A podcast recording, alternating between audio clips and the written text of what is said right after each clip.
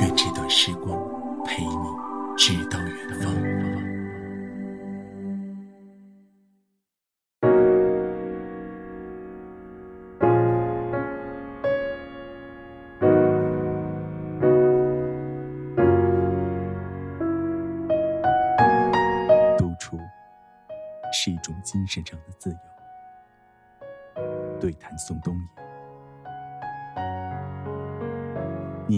这种经验，在某一段时间里，总是重复听着同一首歌，忘记听了几遍，听到觉得自己像消失了，钻进那歌里去了。那一阵子，我的主题曲是宋冬野的鸽子，《迷路的鸽子》啊，我在双手合十的晚上。渴望一双翅膀，飞去南方。南方，就这么听久了，自己也想唱。于是问了他的联络方式，便冒昧的写信过去，希望得到他的授权。尊重创作者是必须的。没想到，很快得到他的飞鸽传书。就这样一来一回，纵使未曾谋面，也算有些小交情了。局里的局外人，同年秋天，送来台北做演唱会，我让经纪人去买票，没想到他们要我做嘉宾。当时我的肚子已经七个多月，而且在那之前。怀孕的我，从未现身于媒体之前，但还是一口答应了，因为我喜欢他的歌。那阵子，他的歌就是我。演唱会当天下午的彩排，是我们第一次碰面。他看起来害羞又紧张，而许久没有演出的我，在握住麦克风当下。竟突然有种陌生的感觉。我想起前往彩排地点路上，迎风选举前的周末，闹区里正在游行。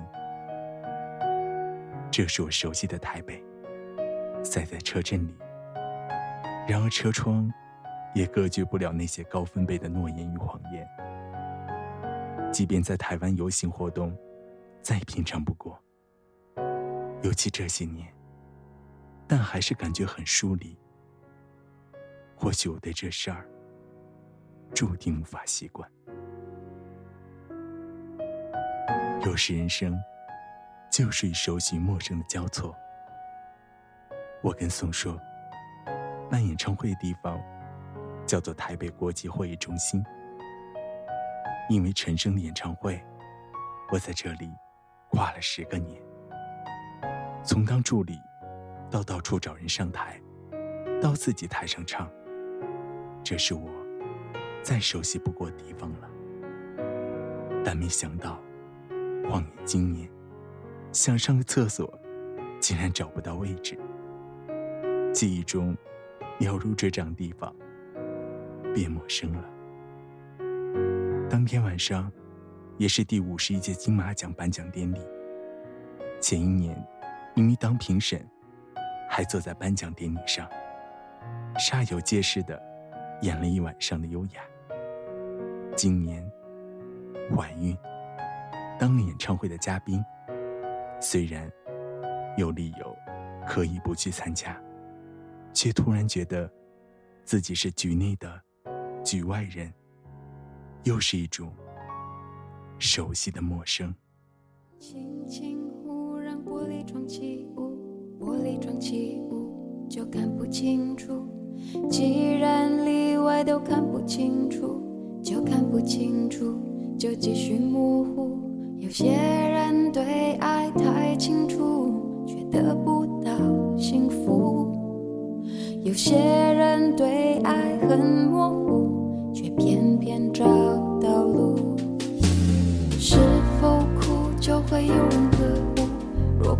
呵护就没理由哭难道没有理由值得哭就不用呵护不值得安抚你说没有你的呵护就会很无助你说没有你的安抚我也会不在乎因为我的失落感到现在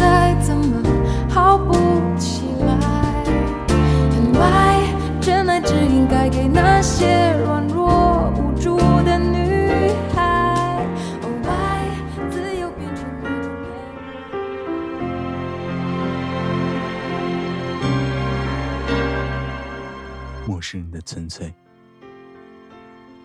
我们需要熟悉所带来的安全感，也需要陌生所给予的刺激感。熟悉与陌生，在一个人独处时，常交替出现。我问宋：“一个人听音乐的时候，会戴上耳机吗？”他说：“戴耳机听音乐，是他的一种习惯。”偏偏一个人的时候，戴上耳机更没安全感，因为现在的耳机隔音效果都太好，反而会全神贯注的去听外面的声音，生怕耽误了什么事儿。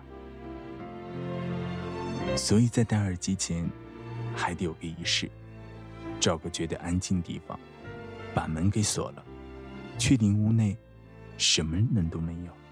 他说。你平常一个人的机会很多吗？我接着问。多，基本上都是一个人，不想出门，懒。他说道。他最长一个人独处的时间是两个月，就在家醉生梦死，吃饭就叫小卖部老板送几个馒头上来，死都不肯下楼。奶奶去世，女朋友跑了。那段特别低潮时间，就成天写歌。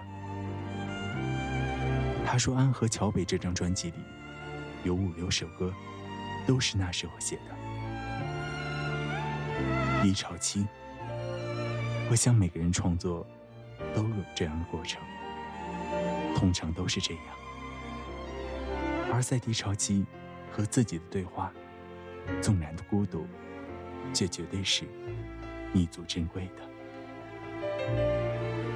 情感是创作的养分，自己的爱情，别人的爱情，自己的亲情，别人的亲情。创作的时候，会把自己放到别人的位置上。写歌是这样的，唱歌是这样，演戏更是这样。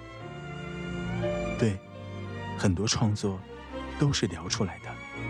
他说，有次他跟个小姑娘聊了一整晚。他很小就离开家，爱情、亲情都很坎坷，全中国走南闯北，却没有人可以听他讲这些心底事。当天晚上，就一股脑的讲出来。我特别喜欢听这样的故事，有些会写成歌。每回有人在放着歌的时候，我总会想，这就好像有好多好多人在看顾着这个小姑娘。我想到，我第一本书里写有一篇《我的三十元的秘密》，有回搭计程车，从 A 地到 B 地。车费大约是七十块钱。在路程中，司机问了好些问题，我都一五一十的回答。我从没如此诚实的回答过一个人，毫无避讳隐私的问题。到了目的地，拿一百块给司机，跟他说就不用找了。下了车，好像用这三十块钱守住了我的秘密。这车，这司机，就仿佛带着这些秘密离开了。有时候，陌生人的关心倾听是一种纯粹，也没有负担。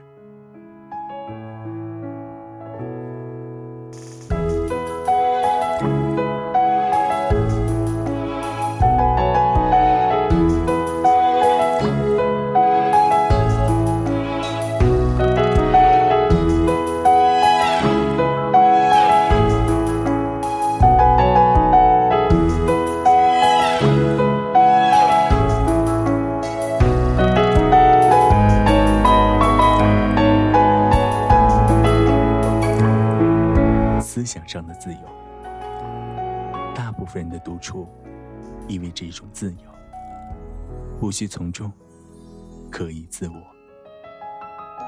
宋有很多事的习惯，在自己家里做，用自己的方式，在家里录音，趴在床上，胸前垫两颗枕头，拿铅笔写歌。而我，在家里，动不动就想擦个地板，这里抹抹，那里弄弄，整理房间，把家都整理一遍，人也累了，只有个办法。结果，把自己关在一个地方，像是饭店。我每次写书的过程都很拖，出版社一直催稿，总要等到某天想写了，发狠，把自己关在一个地方，一口气。花两个礼拜，把过去一整年想的事儿都写出来。但独处不只是个空间的命题。某个程度上来说，纵使一个人走在人潮拥挤的大街上，也是一种独处。这是精神上的。宋很在意一种精神上的自由。他说：“真正的自由，是思想上的自由。”举了个例子，在电车上看到一个非常令人讨厌的流浪汉，很脏，又很丑，这是表象。但你可以透过想象，去理解这个人。他过得很苦，生活的很不堪，也可能亲人刚过世。我可以在面对一个人的时候，脑子里疯狂的编写这个人的故事。这与事实未必有关，却让想象的摆弄得以伸展。这很像我们演员演戏前的准备工作，先研究角色穿什么衣服，想什么，做什么。演戏说穿了，就是玩扮家家酒。小时候拿起娃娃说自己是国王的时候，只要一遍低声讲话，就真的觉得自己变成国王了。那个当下，我们好相信啊。如果可以在脑子里构建一些真实，应该就算是思想上的自由吧。这叫无拘无束。你也会渴望没任何人束缚，在中的王国里表演我行我素。归宿不是护身符，新手一样会迷途。你我何必要害怕迷路？忘了迷路，是自由自在漫步。离开是为了回来。你的旅行都有伴吗？大部分都没有，在网络上。查特价机票，看到日期近、便宜的，就走了。通常离开家，多久会想要回家？两个礼拜吧。好像多数离开家，到了一段时间，就会想家。长时间奔波在外的我，更认同，离开是为了回来。流浪的结果，终归是一种极度想家的感觉，化解了离开前对身处世界不完美的怨怼，还是接受了，挂记了，是如此习惯的原来的地方。我平常从来不会觉得台北有多美，但要是离开家的时间久了，就会觉得。其实我们台北市某些转角处的大树也挺美的，就像你一回北京，立刻就想去吃个烤鸭或涮羊肉，我也一样。快来碗湾河仔面线。这也好像独处跟相处，如果总是一个人，就不会特别需要独处。大家都想独处，又当不了离群所居的隐士，那是因为独处与相处原本就互为因果，共伴相生。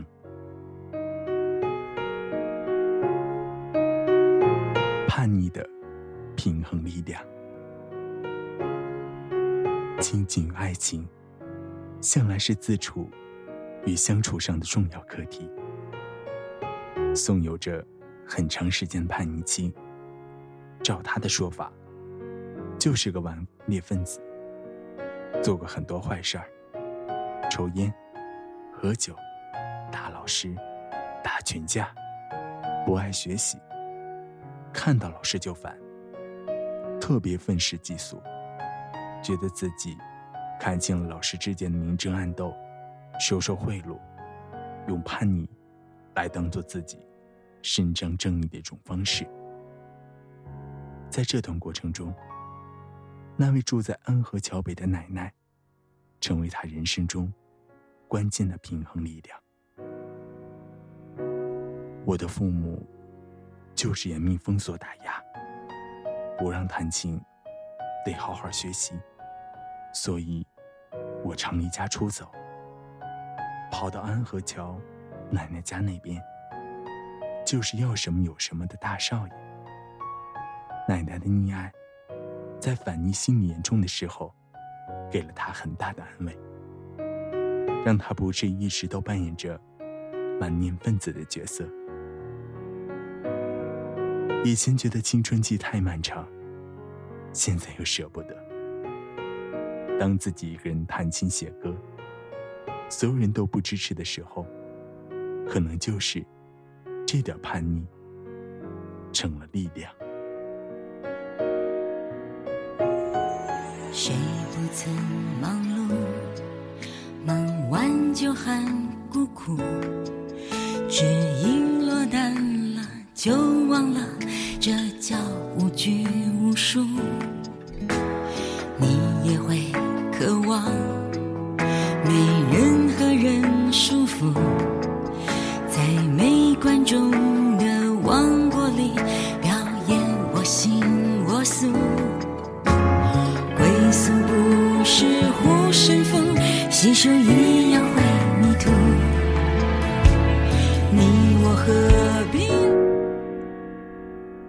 人独处久了，在相处这件事儿上，会需要点磨合。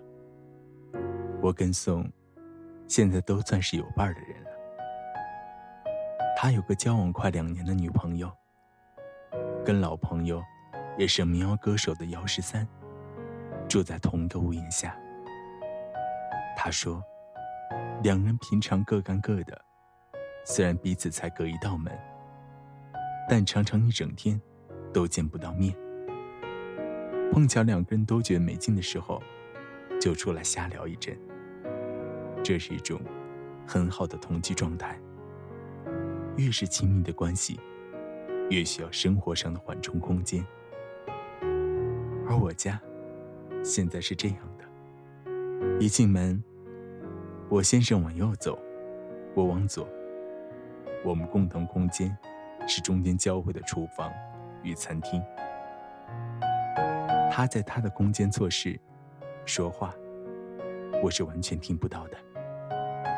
反之亦然。你会说，这样跟一个人在家状况一样吗？知道他在同一个家的另一个角落，其实心理上感受还是不太一样。宋说。他现在这么年轻，偏偏就想跟女朋友腻在一起，爱疯了。做不到像我这样。其实我先生一开始也是这样的。他希望有个大书桌，他的电脑在这头，我的在那头，书房一起用就好。但不知为何，我总觉得。这样，很像网咖。我可以将两个人的书房安置在家里最远的对角线，一个人自己住二十几年，有很多事我都是自己慢慢完成。对我而言，拥有各自独处的空间，可以让相处走得更长久。事实证明，我们都对这样的安排感到非常舒服。我知道那些夏天就像青春一样回不来，代替梦想的也只能是勉为其难。我知道吹过的牛逼也会随青春一笑了之，让我困在城市里纪念你。让我再尝一口秋天的酒，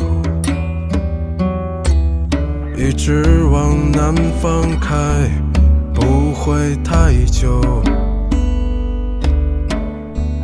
让我再听一遍最美的那一句：加了，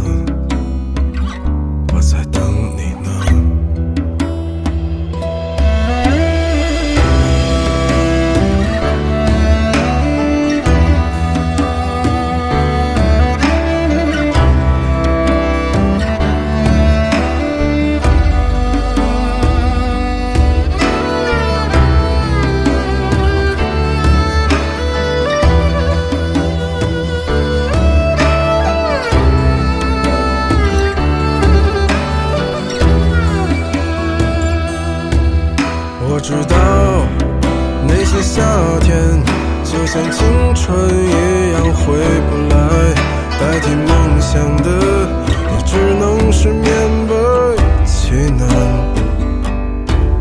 我知道吹过的牛逼也会随青春一笑了之，让我困在城市里